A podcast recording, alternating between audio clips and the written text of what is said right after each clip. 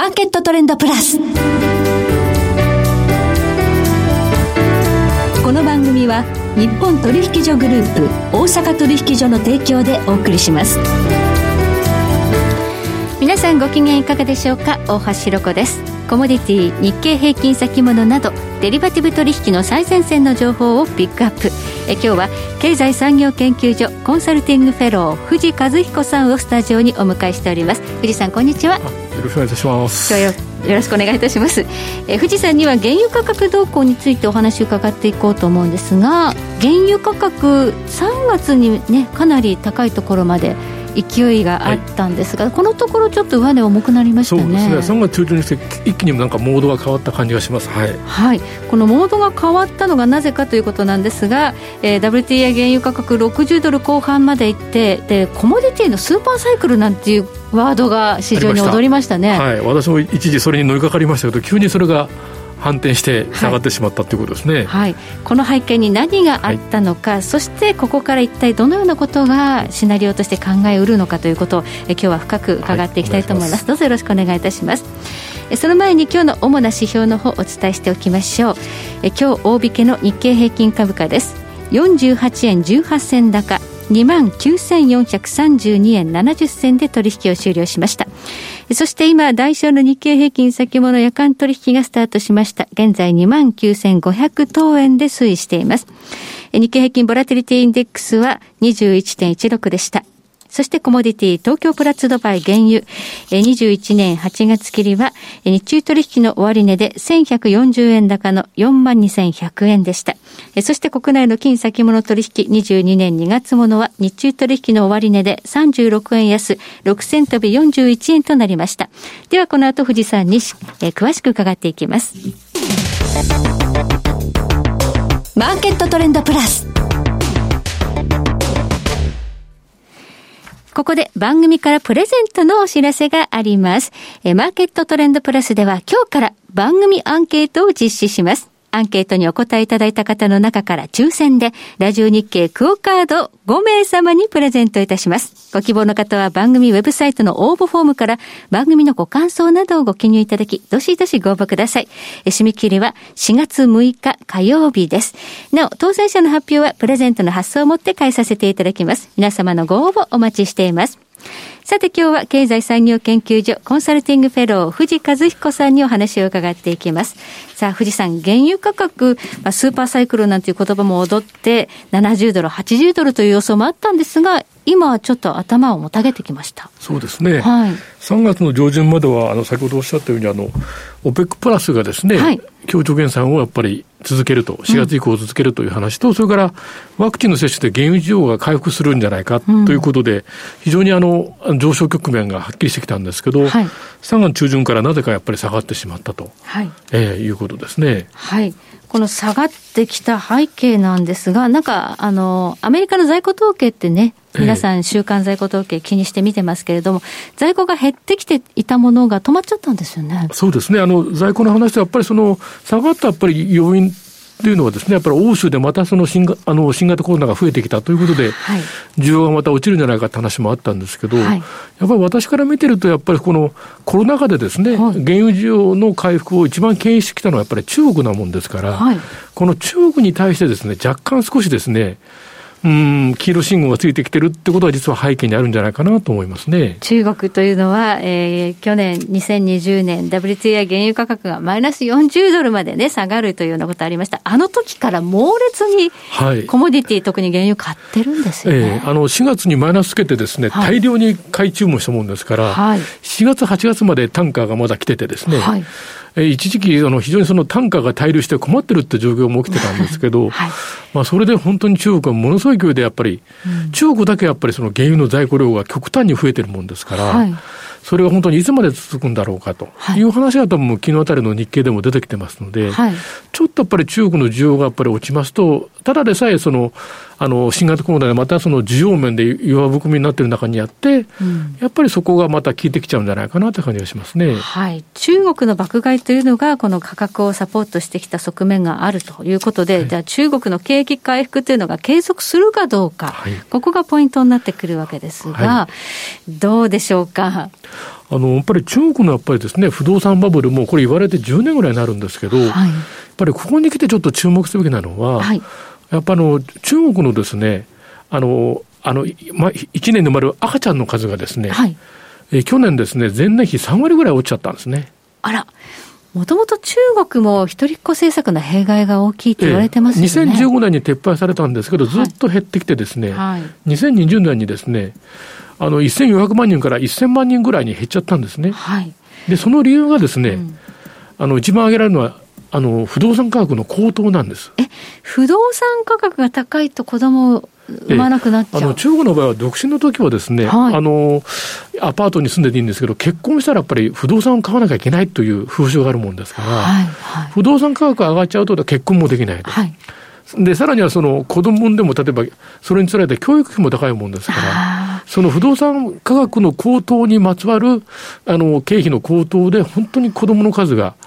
赤ちゃんの数が減ってきてるもんですから、はい、ちょっとそこはですね、これまで10年間、はい、おかしくなったら不動産バブルを政府が支えているという、政府の見える手があったんですが、先延ばししてきただけですよね、はい、これはね。それがいよいよその赤ちゃんの数が極端に減るっていうマイナスの現象が出てきたのが、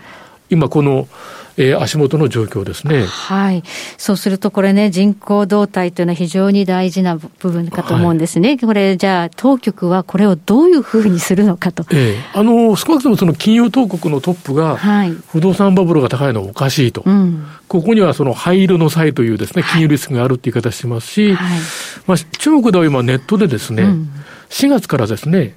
あの不動産ローンをですね、はい、銀行が新規停止するんじゃないかっていう噂が流れてますね。あそうなんですか。はい。じゃあもうバブル抑制に出ると。ええー、あの日本人からすると30年ぐらい前のですね、うんデジャビューを思い出しますね。うん、あの、日本がもう、とにかく日本銀行も大蔵省も含めてですね、徹底的にバブルを潰すんだと。総量規制とかね。いうことを、どうも中国も始めてるんじゃないかって観測が日に日に高まってますね。はい。そうすると中国経済っていうのがもしかしたらこうね、引き締め的に縮小気味になっていく可能性があるんですが、はい、なぜここまでもそもそも中国の不動産バブルが拡大してしまったかということですね。まあ、これも当たり前のことですけど、中国の高成長の真の原因は不動産産業の成長、不動産バブルですから、はい、まあ、思い起こせば日本も80年代後半っていうのはものすごい勢いで経済成長してましたので、はい、まあ、あの中国も今も日本と同じように、ちょうどあの、中国、日本が1990年にですね、うん。高齢化率がやっぱり12%を超えたんですが、はい、中国自身も今、高齢化率12%を超えちゃってますから、はい、そういう中にあって、あの、無理無理高度成長しようと思えば、不動産のところでバブルを起こすしかないと。うんうん、それはいよいよその、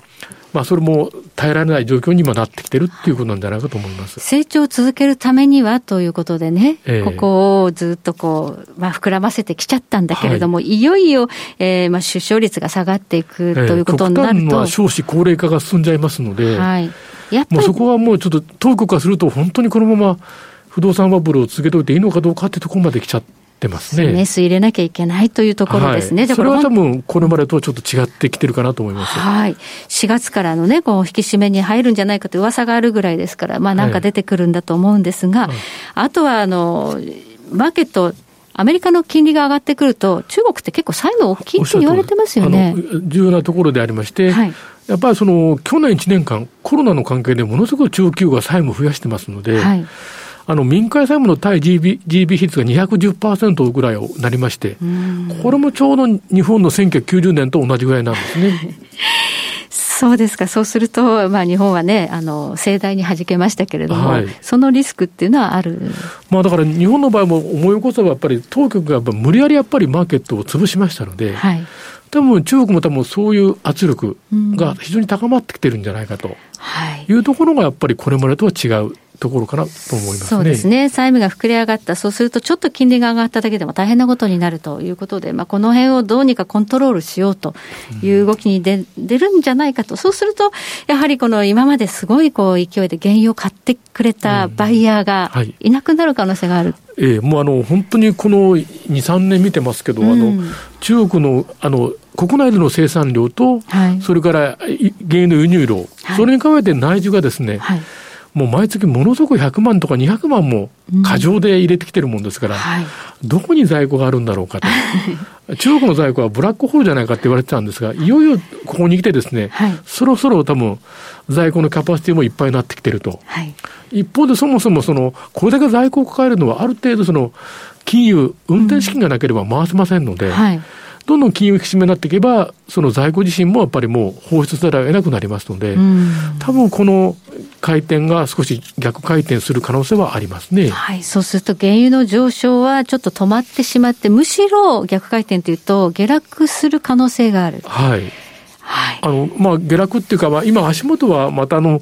オペックプラスがですね、はい、5月も6月も、はい、あの、今の水準を維持するし、はい、サウジも自主減産をさらにですね、はい、5月、6月も続けるっていう状況で、60ドル台を維持してますけど、ぎりぎり。はい。もうそろ、すでにもうこれ、市場で消化されちゃってますので。オペックプラスの減産継続っていうのはもう織り込まれちゃってるええ。ー、あとスエズはあの、運河での座礁もありまして、うん、それでオペックプラスということで61ドルに戻りましたけど、はい、まあこの市場がこれもう全部消化しちゃいますと、むしろやっぱり、先ほどのやっぱり需要面の弱さが出てくればですね、はい。やっぱりその落ちる可能性は高いんじゃないかなと思ってます。はい、あの座礁というのもね、それ、まあ問題が解決すれば終わってしまう話ですからね。そう、ねえー、そうすると、えー、今回ちょっと原油がトップアウトすることによって、これがマクロマーケットに及ぼす影響というのは何かあるでしょうか、えー、私はちょっとまだ、なんだろう、その思いつきですけど、はい、ぱり2008年にやっぱりその7月に147ドルをつけたと、急に原油価格が下がって、はい。やっぱり9月にリーマンショックが起きたってことですので、はあ、やっぱり原油価格の急激な変調っていうのは、やっぱりなんか炭鉱のカナリア的な感じがしますので、はい、まあ今、足元、あのアメリカでもちょっと変な動きも出てますし、はい、ちょっとやっぱりこれから5月にぐらいにかけて、要警戒かなって感じはしますね。そうですね。今ちょっとヘッジファンドの破綻でね、はい。えー、いろんなところに、まあちょっと波及がしそうだということで騒ぎが。でしかもあれによってですね、はい、あの、えー、あの、アメリカで上場してるですね、うん、あの、バイドゥとかですね、はいはい、テンセントミュージックの株が3割ぐらい暴落してますので、はいやっぱり中国自身もやっぱり民間企業はやっぱり国内じゃなくて海外、アメリカで資金調達してますから、うん、そういう面でやっぱり悪影響が今度中国に出てくる可能性がありますね。そうですね。あのヘッジファンドの破綻に伴う、まあ、中国株の銘柄がかなりね、売られているということも影響してくる可能性があって、思い起こされるのは、2008年リーマンショック直前の原油価格のトップアウトだと。はい。はい、なんかそんな感じは、あの、あの、古い人間からするとですね、はい気になってしょうがないかなって感じがします。まあ、ただ、起こる今日は2か月前でしたね。はい。7月に、うん、あの急に下がり出して、9月にリーマンショックが来ましたので。はい。で、当時やっぱりその原油価格を上げてるのは、リーマンショ、リーマンブラザーズじゃなかったかって噂はありましたね。ああ、なるほどね、はい、そうするとこれ中国企業がつながってきているというのがね、今回のヘッジファンド。はい、なんかやっぱ気になるということで。えーまあ、ちょっとそういう感じがして、まず急に終わればいいと思うんですけど。はい。はい、2か月後ということは5月の半ばぐらいかもしれないという。はい。えー、ありがとうございます。えー、今日は経済産業研究所コンサルティングフェロー藤和彦さんをお迎えいたしましてお話を伺いました。藤さんどうもありがとうございました。えそして来週です。来週のこの時間は元先物オプションディーラー本川裕二さんをお迎えいたしまして株式市場日経平均の展望をテーマにお届けします。それでは全国の皆さんごきげんよう